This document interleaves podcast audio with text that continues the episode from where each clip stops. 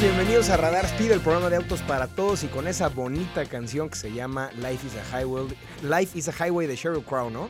Que es una... ¿De quién es? ¿No es de Sheryl Crow?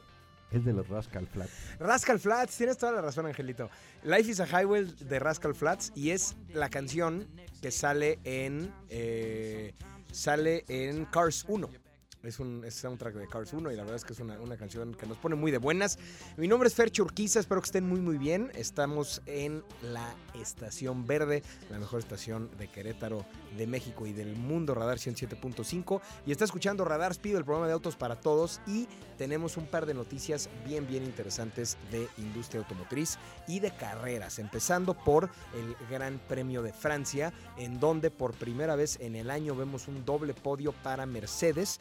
Eh, Lewis Hamilton en segundo, George Russell en tercero, Max Verstappen en primer lugar y desafortunadísimamente nuestro queridísimo Checo Pérez eh, queda fuera del podio, queda en cuarto lugar. Ahorita explicaremos un poquito más el detrás de, esta, de este resultado y pues desafortunadamente eh, Charles Leclerc choca solito, iba ganando la carrera y se da un, un buen trompón.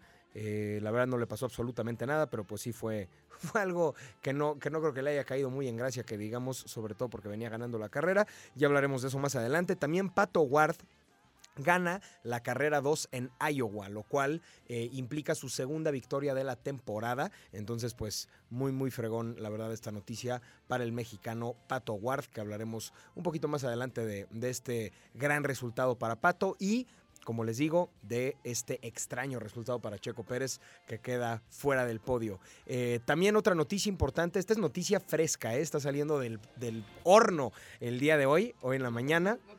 Tu peinado. Muy fresco mi peinado porque cuando llueve se me hacen chinitos. Sí. Se me hacen chinitos, mi ser. Como también se hace tonta la gente al manejar. Ah, también eh, decía Alex Gonzaltonis que parece que llueve Bacardí. Sí. Que parece que todo el mundo está borracho cuando llueve. Sí, está cañón. Pero sí, estábamos, estábamos mencionando que hay una noticia calientita salida del horno de hoy, Sí. que es que Sebastián, a ver, primero a mí me llega la noticia que Sebastián Vettel, que no tiene redes sociales, había No. abierto un Instagram Ajá. verificado. Sí. Así de cero a abrir un Instagram verificado y todo el mundo dijo, ¿cómo? Vettel ya tiene Instagram. Qué buena onda.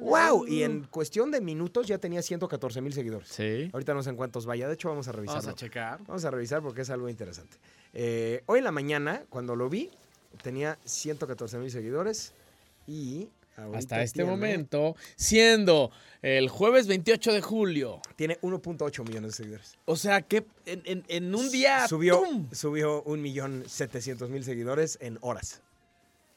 Que es, Pues es- enten- es entendible, ¿eh? La verdad Pues es sí, que todo, todo el cuatro mundo veces que- campeón del mundo, nada más. Claro, de todo, Fórmula todo 1. el mundo quería que Fettel tuviera, tuviera su Instagram y pues eh, de hecho este, esta es solamente la primera parte de la historia. Sebastián Fettel abre Instagram, eso pues no, o sea, No, está, es- está padre, pero no. está padre, pero no es titular.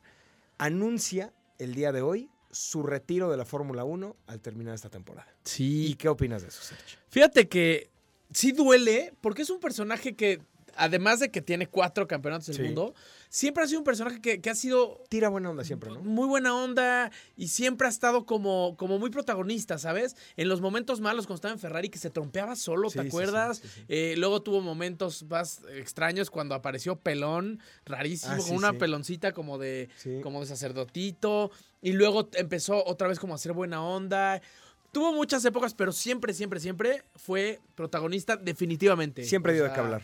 Siempre ha dado qué hablar. Es ahora, ahora, todos lo vemos con mucho cariño porque ahora se convirtió en el padrino no oficial de Sí. Mick Schumacher. Sí. Porque Michael Schumacher fue su padrino cuando Sebastian Vettel entraba, entró a. Sauber, si no mal recuerdo, y entonces le ayudó muchísimo. Entonces ahora está pagando el favor con Mick, con el hijo de Schumacher, y este, entonces como que se volvió una figura paternal para muchos, ¿eh? O sea, como que lo ves buena onda y lo acompaña. Siempre ha tenido momentos bien padres Sebastian Vettel y su, y su época con Red Bull fue increíble. Sin duda. Fue impresionante. Sin duda. Eh, Sebastián Vettel, para recordar algunos de sus logros, eh, nace el 3 de julio de 87, o sea, tiene 35 años actualmente, y empezó a ser piloto ya más en serio. Obviamente empezó con karts desde más chavito, pero em- empezó a ser piloto ya en categorías un poco más en serio en el equipo junior de Red Bull desde los 11 años. Desde los 11 años. Y ha ganado cuatro títulos mundiales, eh, todos con Red Bull, en 2010, 2011, 12 y 13. Ujú. Y casi gana el Cierto. 14, ¿no?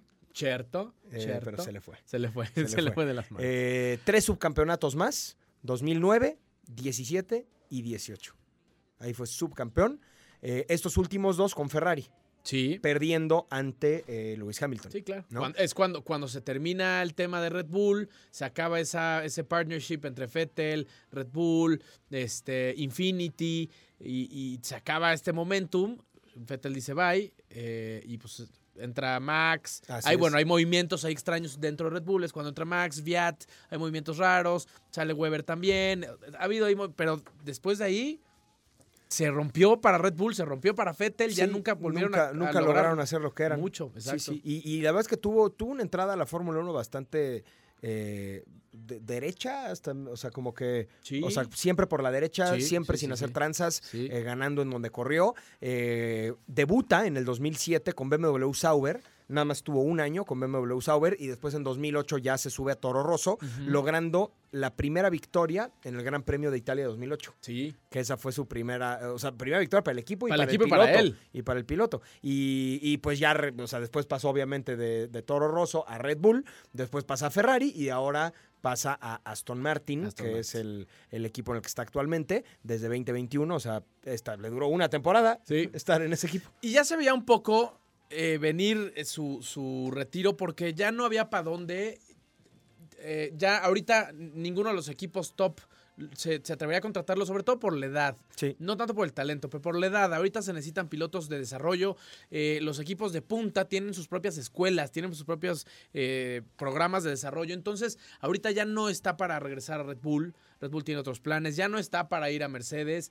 eh, ya no está para ir a, para regresar a Ferrari cuando están, a Ferrari cuando están desarrollando a, a Sainz, a Leclerc. Entonces, pues sí, es, es eso o quedarte, irte quedando en el olvido, como le ha pasado a muchos, ¿no? Que se quedan de más. Y entonces todos esos campeonatos, todos esos grandes momentos, pues se van, se van perdiendo un poco dentro de la cantidad de años que están en la Fórmula 1, ¿no? Son, se te va como arena entre los dedos. Kimi Raikkonen fue campeón del mundo y pues terminó siendo pues, un piloto del montón. Este, y así muchos ejemplos. Alonso, eh, que, que tiene sus momentos y nos ha demostrado muchísimas cosas en las últimas carreras, pero desgraciadamente pues ha, ha estado demasiado tiempo en la Fórmula 1 y entonces eso borra un poquitín sus campeonatos del mundo y eso está pasando un poco con Vettel, que ya los- las nuevas generaciones, la gente nueva que está empezando a ver la Fórmula 1 desde ahorita, pues dice, sí, Vettel, el que siempre está pues a medio, ¿no? O, o el que ya casi ni pasa de Q3, cuando pues es un cuatro veces campeón del mundo. Entonces Claro. creo que Vettel, buena decisión, que se retire, seguramente buscará eh, otras cosas que hacer dentro de, del mundo del automovilismo. Ahora, yo creo, yo creo que va a empezar a migrar a un tema de competición automovilística sustentable. Porque últimamente ha estado dando muchas declaraciones Sí, de medio ambiente. de eso, medio ¿no? ambiente y la la la. Y es como, güey, tú corrías coches que tenían 10 cilindros. Sí. Entonces, bueno, ¿De se vale la, de qué- de se qué vale la pena, se vale cambiar de opinión. Pero sí, siento que va un poco para allá porque ha habido, ha habido muchas, muchas publicaciones y comentarios sobre el medio ambiente y su preocupación. Entonces, seguramente pues, estará teniendo algo que ver con, con algo de carreras sustentables y, y modernas. Sí. Yo creo que va para allá. Y ahora es, se queda un asiento libre en Aston Martin. Sí. ¿Y quién va a entrar? ¿Qué pasará? ¿Y, qué- y quién crees que entre o qué? Yo. ¿Sí? Se oían rumores que un Sergio Ah, Peralta bueno, estaba ahí. uh, bueno, uh. Sergio Peralta y Sergio Pérez. ¿Sí se han dado cuenta que me quedan cuatro letras de ser piloto de Fórmula 1? Sí. Sergio Per, Per. Alta, Eres. Ah, sí, sí, sí. Estuve a punto, güey. A puntitito. Pero sí, se va a poner bueno ese asiento. Hay rumores fuertes que un piloto eh, norteamericano pudiera estar entrando a la Fórmula 1 pronto. Estamos hablando de Corton Herta, hijo del mítico piloto Brian Herta, que hizo pruebas con McLaren, de hecho. Le fue muy bien. Eh, Andretti va a entrar, quiere entrar a la Fórmula 1. Entonces se están abriendo puertas para que Colton Herta pueda ahí entrar como primer piloto gringo que desde hace mucho tiempo no se corría en la Fórmula 1 y hay mucha lana por detrás. Al ratito, más adelante, les vamos a contar. Hay un chisme duro, duro, duro en la IndyCar que tiene que ver con McLaren, con, con Ganassi, uno de los equipos más fuertes, y con Alex Palou, campeón de la Fórmula 1, de la Fórmula 1, de IndyCar, piloto español. ¿Ah, Hay, hay tema ahí picante, ¿eh? Tema picantillo. Novelesco, al rato les cuento. Novelesco está. Eso va a el- estar el bueno. Novelesco Oigan, está el eh, vámonos un corte comercial y regresamos a Radar Speed. Sin antes, no sin antes, vamos no sin antes, ese es un término muy bonito, no sin antes darle eh, pues el reconocimiento a Fettel como el campeón mundial más joven de la historia. Sí, sí, sí. de Fórmula cierto, 1. se me olvidaba. ¿Por qué? Porque, Cierto. porque, porque, porque Cierto. también tenía el récord de el piloto más joven en ganar, ganar un gran premio, Ajá, ajá. que era 21 años 73 días. Y le ganó Luego, Max, ¿no? Verstappen con 18 años 228 días eh, le gana ese título. Pero Max Verstappen queda campeón a los 24 años. Y, eh, y Sebastián Sí. Vettel a los 23 años. Entonces, Sigue sigue, con el siendo actualmente el campeón más joven de la historia, Sebastián Vettel. Y va a Tet- estar difícil, ¿eh? y el campeón más joven en ser tetracampeón también. Sí, o sea, claro. nadie que ha tenido cuatro campeonatos tenía esa edad. Sí. Entonces, pues bueno, lo extrañaremos mucho, Sebastián Vettel, a ver eh, qué depara su destino. Vamos a un corte comercial rapidísimo. Les recordamos redes sociales, arroba Sergio Peralta S y arroba Ferge Urquiza y regresamos.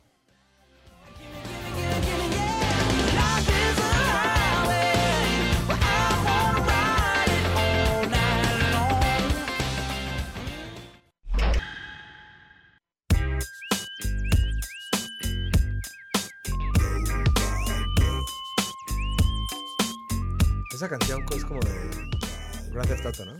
Sí, sí. La musiquita mientras empieza, ¿no? Amigos, bienvenidos de regreso. Esto es Radar Speed, el programa de autos para todos por el 107.5.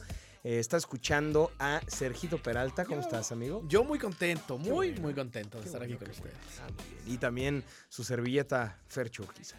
Hola, amiguito, ¿cómo estás Bueno, tú? Muy bien, me siento muy locutor. Ah, Quiero hacer cosas de locutor. Y lucís como uno. Son las 7.22, está escuchando el 107.5. Y vamos. Eh, Vamos adelante ¿Qué, con qué es lo típico? Deberían hacer una lista de 10 cosas que hacen todos los locutores, ¿no? Y, y hacerla- y hacerlas. ¿Y hacerlas? Sí. Me gustaría. Deberíamos, o sea, podríamos modular mucho más la voz tú y yo, Claro que sí. eh, pero como con entusiasmo, ¿no?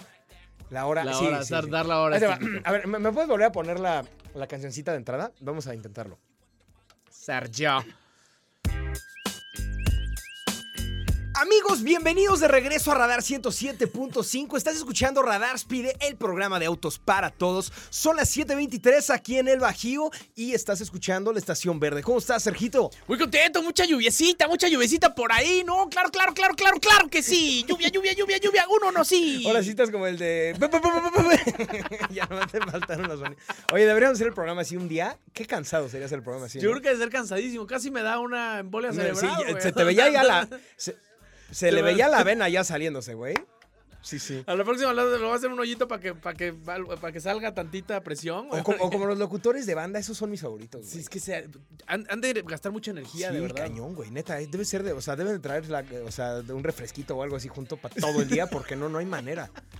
Claro que sí, amigos, este es el nuevo éxito de... la O sea, banda, no, no, no hablan con una velocidad. Está Oigan, brutal. eh, pues a veces hablamos de coches en este programa de coches, entonces vamos a darles, vamos a darles un par de noticias. La primera de ellas, ya Uh, sí. tenemos fecha de presentación de la nueva generación del Ford Mustang. Oh, my lord. Oh, yeah. ¿La quieres saber? Échele.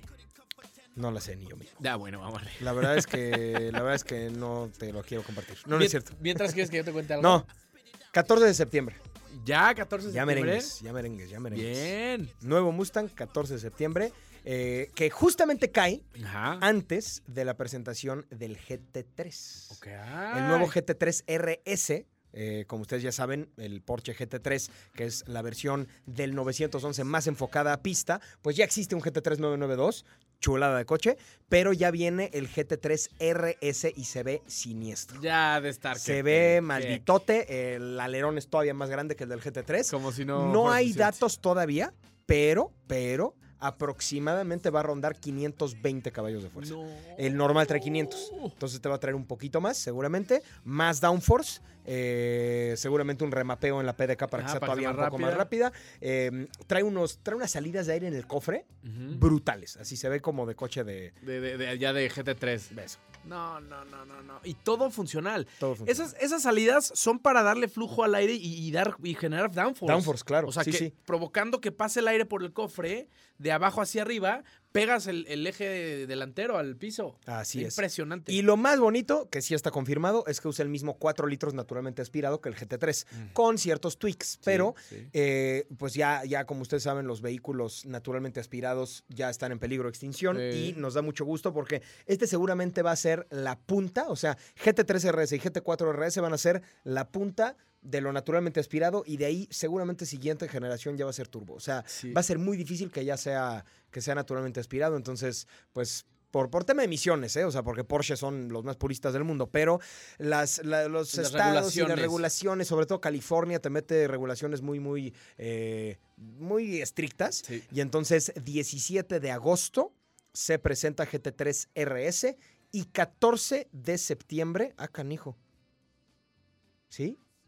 14 de septiembre era. El Mustang, Mustang, ¿no? Pero aquí decía en la nota que, iba, que era antes del GT3 RS, lo cual creo que está mal. Estar un poco tomados. Está mal. A ver, aquí dice, Cuoto, Cuoto, Cuoto. a Alonso Brugada, y si está mal, venten en la madre a él. Eh, como lo mencionamos arriba. Ford confirmó que el nuevo Mustang se mostrará el 14 de septiembre, justo antes de la presentación del anunciado, perdónenme, decía GT3, pero no se refería al Porsche GT3, sino al Mustang GT3. ¿De Uh, carreras? twist. Va a haber un Mustang GT3 que se anuncia el... eh, que se anuncia posterior al 14 de septiembre. Entonces, viene, Primero va el. viene 17 de agosto, Porsche 17. Hoy no vino. Fercho. ¿Y ¿Viste, hoy viste no que dije agoste? Agoste, este, Pensé Porsche que, me, 17. pensé que me iba a salir con la mía y después dije Porsche 17. Muy mal. Te Pensé- perdonamos una, la segunda fue de. Yo dije, no. bueno, esta me la van a pasar. Ahí no, aprietos. a ver, de nuevo. 17 de agosto se presenta el Porsche GT3 RS. 14 de septiembre se presenta la nueva generación de Ford Mustang. Y después del 14 de septiembre, fecha por confirmar, se presenta el nuevo Mustang GT3, que Oye, es la versión de carreras. Yo ubicaba el Mustang GT4. Ajá. Es- sí. O sea, es la categoría abajo de los Ajá. GT3. Entra con los Caymans. Con los Caymans, hay, Sí, hay sí. un Serie 3 por ahí. Sí. Y, pero ya GT3. GT3. Nice. No sé si le van a meter a lo mejor el motor del Shelby GT Ah, 500 mo- o alguna variante del, del- Hay un, hay uno, es que ahí te va. Los motores de, de Ford, no sé por qué, tienen nombres. El 5 litros se llama Coyote, Ujú. que es el que usa la F-150 Ajá. y el Mustang. Ok. Y después hay un 5.2 Ajá. que le llaman Voodoo, que es el del Shelby GT350 Sí. que tú manejaste. Suena, suena de miedo, ¿eh? Sí, y ese trae, cigüeñal, plano. Ah, mira, ahí le estamos viendo. Que un- suena muy lindo. Uf, Mira. bueno, más seguro. Seguro ni siquiera se había eh, presentado y ya aquí en Radar estamos liberando las primeras imágenes. Ellos lo dibujaron ahorita, rapidísimo. Primeras imágenes, ya, ya revelamos la información secreta. Si quieren ver imágenes, vean la repetición. Saludos, Ford. Vean la repetición por, eh, por Radar. FM. Oye, qué lindo. Ve el alerón, o sea, no, Sí, no, no. Está bien bonito. Ahora, esa, esa que estamos viendo, no sé si sea En el una de esas- GT4 Oye, o y- ya es el GT3. no, sí dice GT3.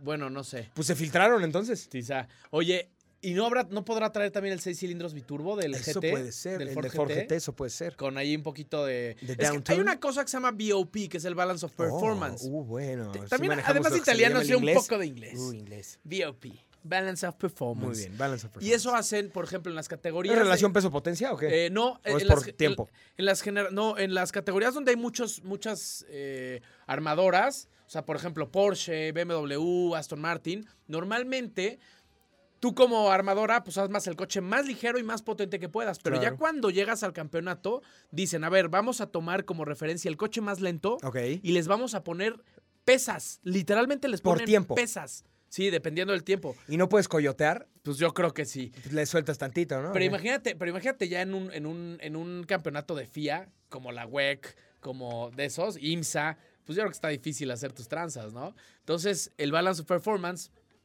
regular todos los coches rapidotes, les ponen placas. Literal, le ponen placas de peso. Eso sí está padre.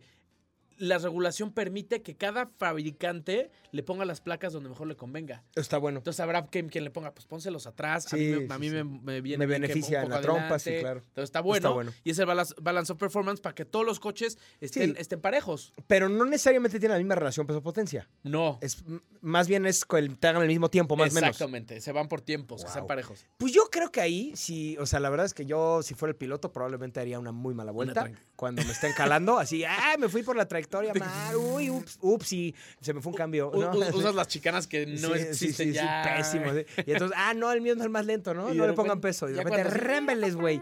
No, yo creo que yo creo que ya en carrera los reajustan, Sí, ¿no? claro. Cada carrera los reajustan. Claro, Sí, no, no. No, o sea, son un campeonato tan así regulado por la FIA debe estar cuidado cada centímetro. Sí, claro. Cada centímetro del coche. Muy bien. Oye, y hablando de cosas que van a desaparecer, eh, probablemente van a presentar, o bueno, más bien, ya confirmaron que el nuevo Supra, el 2023, va a traer como opción sin costo la caja manual. Sí está deli eso. Es una cosa. El, el Supra automático se maneja increíble, pero el manual va a estar Imagínate de nada más, porque aparte es el 3.0, el B6. Sí, sí, sí. Bueno, el, el Seis línea en línea, 6, sí, sí. 6, eh, línea 3.0 y con caja manual. uf, Noisy, noisy. Noisy, Y noisy. van a, van a dar en Estados Unidos por lo menos por los 53, 54 mil dólares. Sí, aquí en México cuesta un poquito más, cuesta como un millón doscientos y cachín, pero, pero pues en eso andan todos los de ese segmento. El- Botezote, El, ¿eh? 400Z también va a andar en eso. Amigos, eh, vámonos un corte comercial y regresamos a Radar Speed, el programa de autos para todos. Per tu tip. te ruegue quien te quiera. Ah, es que somos de la acá. que yo no lo voy a hacer.